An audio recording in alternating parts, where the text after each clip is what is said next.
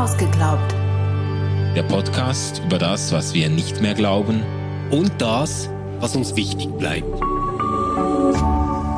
RefLab. Ja, hallo zusammen, Freunde und Freundinnen des guten Geschmacks. Herzlich willkommen in dieser Zwischenepisode von Ausgeglaubt. Ich bin alleine hier. Stefan ist noch in den Ferien. In der letzten Zwischenfolge war Stefan alleine. Jetzt müsst ihr mit mir Vorlieb nehmen. Äh, letzten äh, Mittwoch haben wir die Episode ausgestrahlt zur These, ich glaube nicht, dass wir in der Endzeit leben. Stefan hat diese These vertreten und da haben wir viele Rückmeldungen gekriegt auf allen Kanälen, äh, viele Anmerkungen, Ergänzungen, auch Rückfragen. Ich fange mal an mit einer Rückfrage von Jean-Marc. Er hat uns, das ist jetzt ein bisschen äh, theologisch, er hat uns zuerst mal geschrieben, wie sehr er sich über unser Format freut und das freut uns dann wiederum sehr.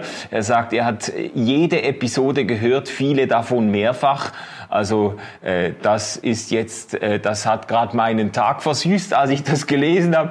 Er ist selber reformiert, aber kirchenfern aufgewachsen und freut sich eben, dass wir solche Glaubensfragen ansprechen und äh, in der Tiefe diskutieren. Und zu dieser Endzeitfolge, da hat er dann eben gefragt, ja, wir hätten doch mal über Annihilationismus gesprochen in einer früheren Folge und er fragt sich jetzt, wie diese Idee von Annihilationismus mit einer zeitunabhängigen ähm, Endzeit zusammenpasst. Also das ist, was Stefan letztes Mal vertreten hat. Ich versuche das jetzt mal so ganz äh, in groben Zügen einigermaßen allgemeinverständlich zu beantworten. Also Annihilationismus, da haben wir drüber gesprochen in der Folge zur Hölle.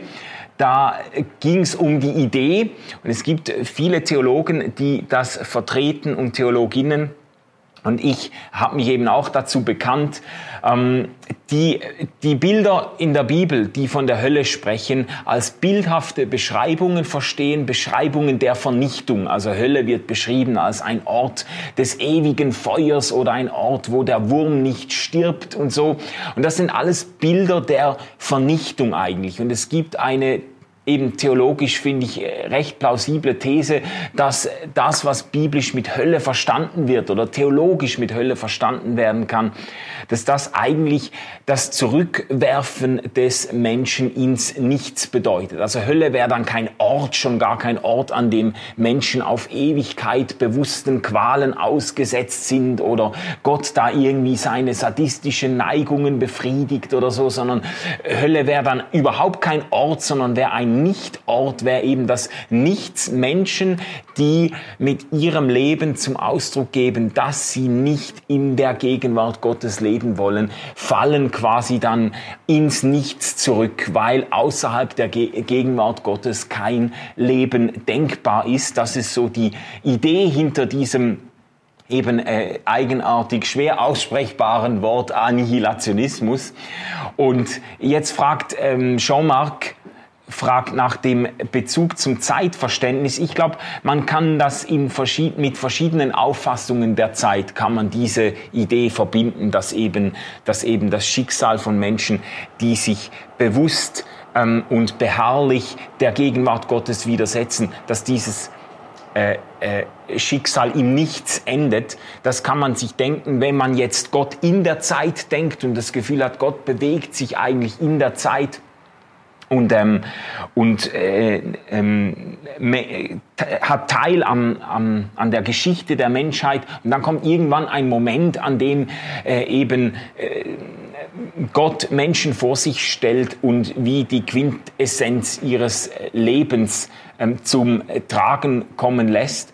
Äh, man kann sich das auch denken, wenn man jetzt Gott außerhalb der Zeit eben, Stefan hat das ja vertreten letztes Mal, so dieser äh, Gott, der in einer zeitlosen Ewigkeit sich befindet und Menschen da äh, aufnimmt. Man könnte sich das auch denken, dass eben Menschen dann einfach in diese zeitlose Ewigkeit nicht aufgenommen werden. Ich habe meine Mühe äh, bekundet letztes Mal schon mit dieser Idee der Zeitlosigkeit. Also ich finde das schon bei Gott ausgesprochen schwer zu denken. Theologen haben oft das Gefühl, sie sagen etwas ganz Tiefsinniges, wenn sie Gott Zeitlosigkeit unterstellen.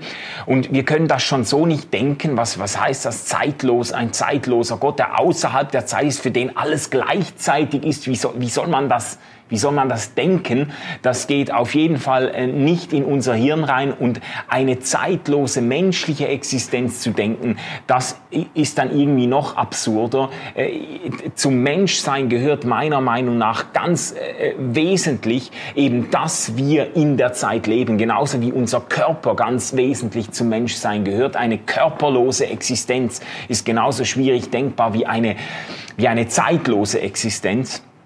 Und das liebe ich eben an, der, an, an diesem biblischen Realismus, wenn die Bibel von der Ewigkeit und der Vollendung und vom Himmel spricht.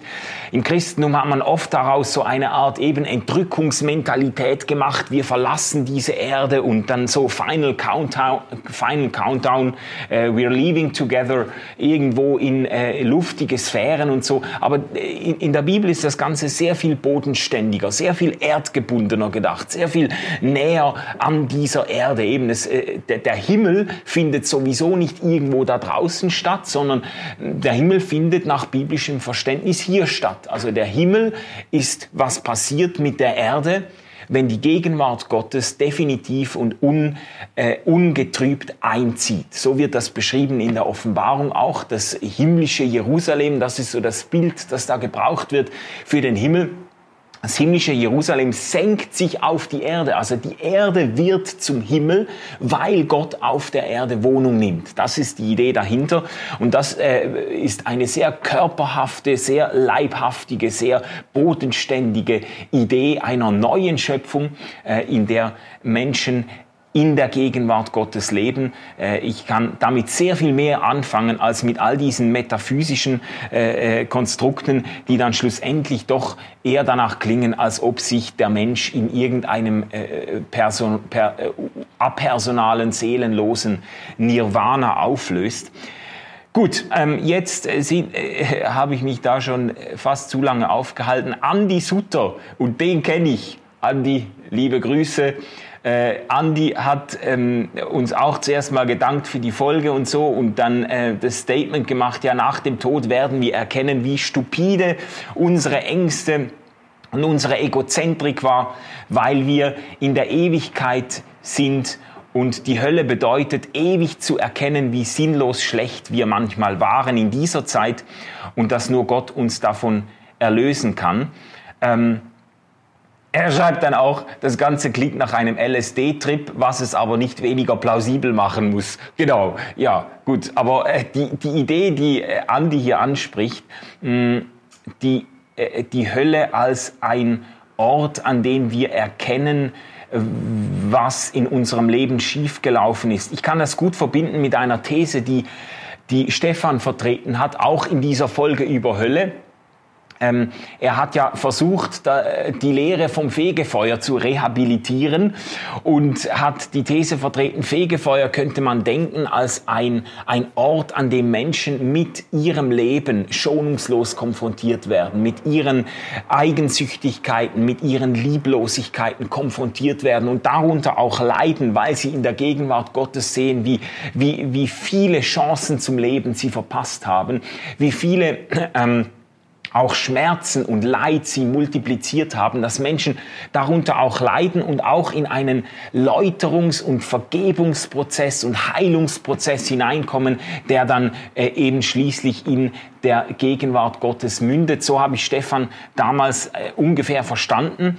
Und ähm, ich bin eigentlich da auch sehr aufgeschlossen dem gegenüber. Ich glaube, das kann man sich so denken. Ich war einfach damals nicht einverstanden mit am Punkt der Freiheit, weil nach meinem Verständnis äh, das Menschsein oder gerade das Gott-Ebenbild sein des Menschen bedeutet, dass Gott dem Menschen auf Augenhöhe begegnet, dass Gott dem Menschen eben befähigt, ihm eine Antwort auf seine Liebe zu geben. Und das muss keine positive Antwort sein. Das, äh, das sollte nach allem, äh, was, äh, was Gott von sich zeigt, sollte eine positive Antwort sein. Es gibt keinen Grund, keine positive Antwort zu geben, aber ähm, es muss eben keine äh, bejahende, keine Erwiderung der Liebe sein. Und ich glaube, dass der Mensch diese Möglichkeit behält, äh, Gott, sich Gottes Liebe zu widersetzen und dass es nicht hilft, wenn man jetzt die Zeitspanne einfach ins Unendliche ausdehnt und sagt, ja, Gott hat unendlich lange Zeit, weil es eben auch äh, so lese ich nicht nur die Bibel, sondern so lese ich auch die Menschheitsgeschichte, Verhärtungsprozesse gibt, vielleicht sogar irreversible Verhärtungsprozesse, wo Menschen sich der, dem Guten, der Liebe, dem Heilsamen nachhaltig verschließen. Da an dem Punkt war ich mit Stefan nicht einig, aber diese Idee, dass Gott ähm, Menschen mit ihrem Leben konfrontiert und dass das äh, eben Stefan hat das mit dem Fegefeuer in Verbindung gebracht. Das finde ich eigentlich ganz kreativ und da kann ich eigentlich recht gut mitgehen. Ja, ich habe, es gäbe noch weitere Rückmeldungen, aber ich habe schon überzogen. Deshalb würde ich mal sagen, das war's mit der Zwischenepisode.